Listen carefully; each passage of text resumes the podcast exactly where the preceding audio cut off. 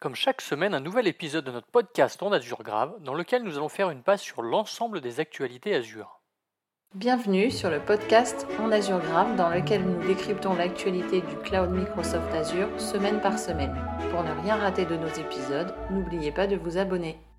Bonjour à tous, pour ce nouvel épisode de podcast, nous allons évoquer l'actualité Azure pour la semaine 27 qui s'étale du 3 au 9 juillet. Je m'appelle Arnaud Morvillier, je suis architecte solution cloud Azure MVP et fondateur de la société Grouna. Au menu de cet épisode, nous allons aborder trois sujets. Euh, le premier, les nouveautés que nous avons sélectionnées spécialement pour vous. Nous continuerons avec les annonces en JA et enfin nous terminerons avec les annonces en preview. Petit rappel, comme d'habitude, tout ce que nous allons aborder aujourd'hui est évidemment disponible sur les différents sites de Microsoft. Je vous propose de débuter cet épisode par une question, à savoir comment sécuriser ces données dans le cloud. Alors je sais, c'est une excellente question, et d'ailleurs la réponse n'est pas forcément simple. Mais ne vous inquiétez pas, d'autres personnes se sont déjà posé cette question, et on va vous présenter d'ailleurs quelques pistes pour tenter d'y répondre. Numéro 1, il faut choisir un fournisseur de services cloud fiable. Par fiable, j'entends un fournisseur qui dispose d'une certaine expérience et d'une bonne réputation. D'ailleurs, s'il dispose de certification, c'est quand même beaucoup mieux. Numéro 2, il faut comprendre les responsabilités qui vous incombent en matière de sécurité. Vous avez déjà entendu parler des différents types de services proposés. Euh, il y a le IaaS, le PaaS, le SaaS. Eh bien, en fonction du niveau de service que vous allez sélectionner, votre responsabilité sera différente et vous devrez bien évidemment gérer cette sécurité à différents niveaux. Numéro 3, l'authentification pour consommer vos services doit être forte. L'authentification par mot de passe est un bon commencement, mais cela dépend de la complexité de celui-ci.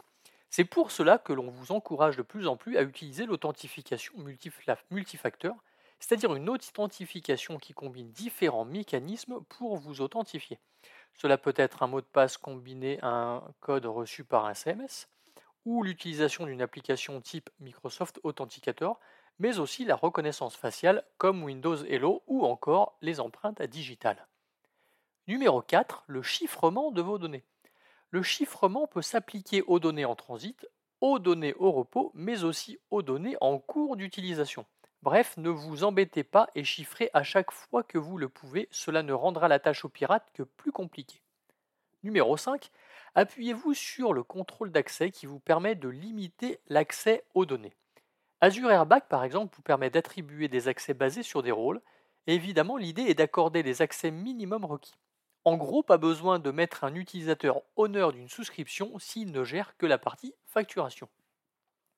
Numéro 6, surveiller l'activité au niveau cloud. La surveillance peut vous aider à détecter et empêcher l'accès non autorisé à vos données. Alors attention, ne passez pas votre temps à scruter avec vos yeux de lynx le portail Azure des solutions existent euh, pour vous accompagner dans cette démarche, comme Microsoft Defender for Cloud ou encore Microsoft Sentinel qui est enrichi par l'intelligence artificielle. Numéro 7, effectuer des évaluations de sécurité fréquemment. C'est en fait la meilleure façon de garder vos équipes alertes. Et il faut le faire fréquemment car ce n'est pas parce qu'aujourd'hui vous n'avez pas de faille de sécurité sur vos systèmes que ça sera encore le cas dans 6 mois. Numéro 8, nous parlions précédemment des employés, et eh bien évidemment, il faut les sensibiliser et les former pour qu'ils aient conscience des risques, mais aussi qu'ils soient en capacité de répondre à une attaque quand celle-ci se présentera. Numéro 9, et nous terminerons par finalement, ne faites confiance à personne, avec la stratégie Zero Trust qui s'appuie sur la protection euh, sur six éléments fondamentaux que sont l'identité, les terminaux, les données, les applications, l'infrastructure et le réseau.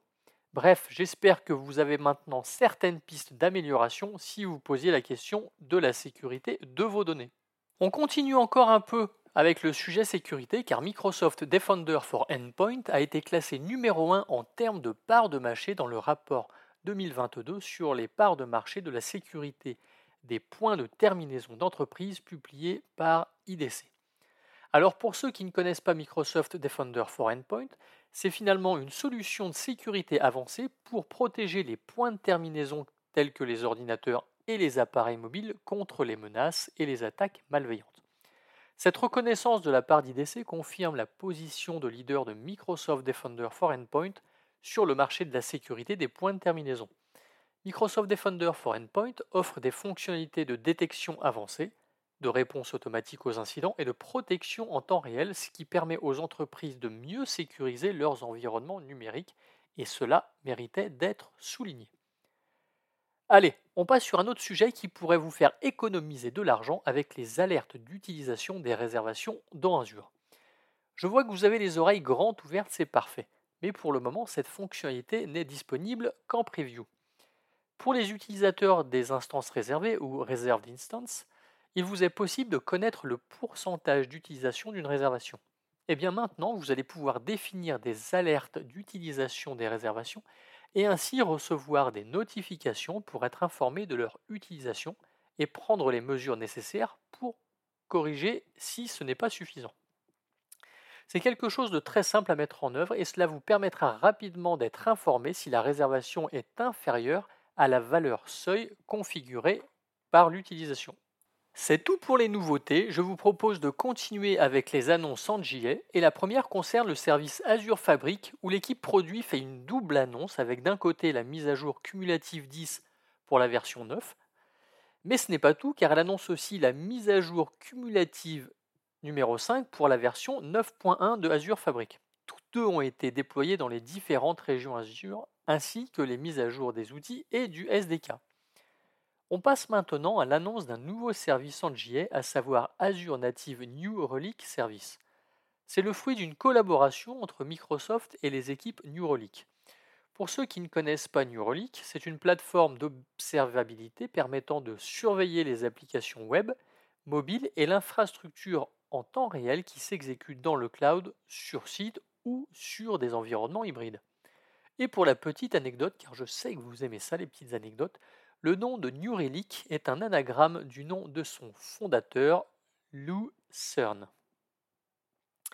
On continue avec le service Azure Archive Storage qui débarque dans la région Sweden centrale. Azure Archive Storage est, comme son nom l'indique, un moyen sécurisé et peu coûteux de conserver les données rarement consultées, y compris pour les données de stockage, de sauvegarde et d'archivage.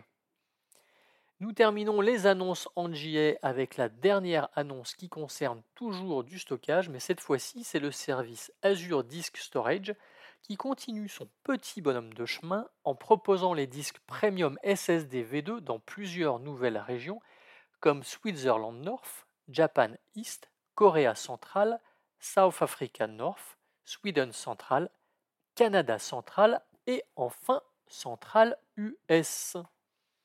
Voilà, on peut tranquillement passer à la première annonce en preview qui concerne le service Azure Managed Grafana qui supporte désormais le mode Private Endpoint. Ainsi, vous allez pouvoir consommer Azure Managed Grafana à partir de votre VNet et ainsi éviter de l'exposer sur Internet pour des raisons évidentes de sécurité. Petite nouveauté pour l'agent Azure Monitor Agent qui supporte désormais Azure Monitor VM Insight, qui fournit une méthode simple et rapide pour commencer à surveiller les charges de travail clients sur vos VM et sur vos virtual machines Scale 7. Mais ce n'est pas tout car une nouvelle fonctionnalité débarque sur l'agent, à savoir Azure Monitor Agent Health, qui permet d'afficher l'intégralité des agents déployés dans votre organisation. Vous pouvez en plus désormais surveiller facilement la santé de vos agents, qu'ils soient déployés sur Azure, dans votre environnement on-premise et même chez d'autres fournisseurs cloud.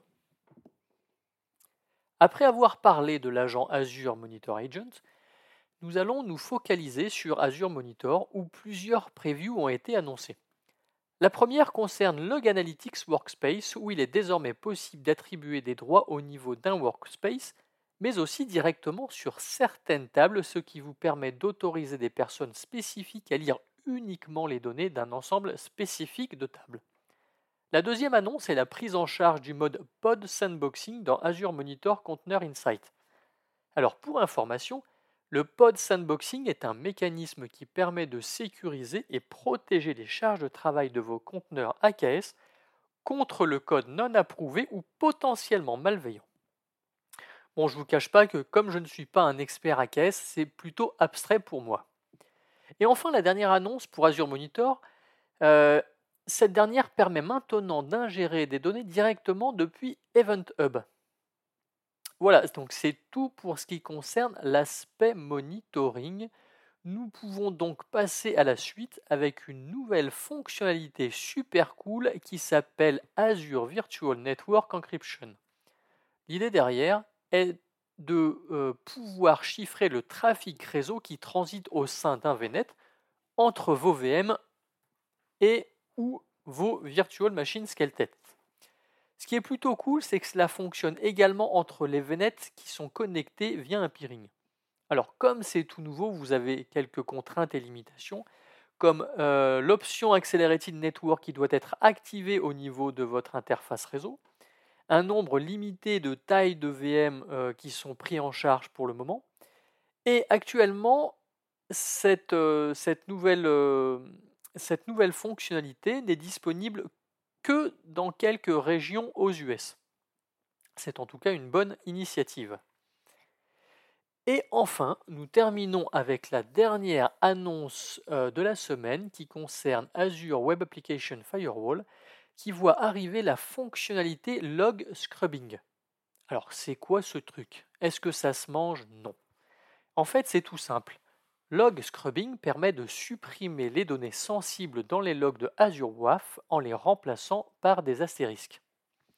Alors évidemment cela va vous demander un peu de travail en créant des règles pour identifier les zones contenant les informations euh, qui doivent être remplacées, donc les informations en général qui sont dites sensibles. Aujourd'hui, différents champs vont pouvoir être masqués, comme le nom de l'entête de la demande, euh, le, nom du cookie, le nom des arguments, le nom de l'argument de publication, le nom de l'argument de JSON. Bref, c'est encore une excellente fonctionnalité pour vous éviter de propager des informations un peu partout. Voilà, donc c'était la dernière annonce. Euh, j'espère que ce petit podcast vous a plu. N'hésitez pas à le partager euh, si, euh, si c'est le cas. Vous pouvez nous retrouver sur notre page LinkedIn ou notre chaîne YouTube. En attendant de vous retrouver pour un prochain épisode, je vous souhaite une excellente journée.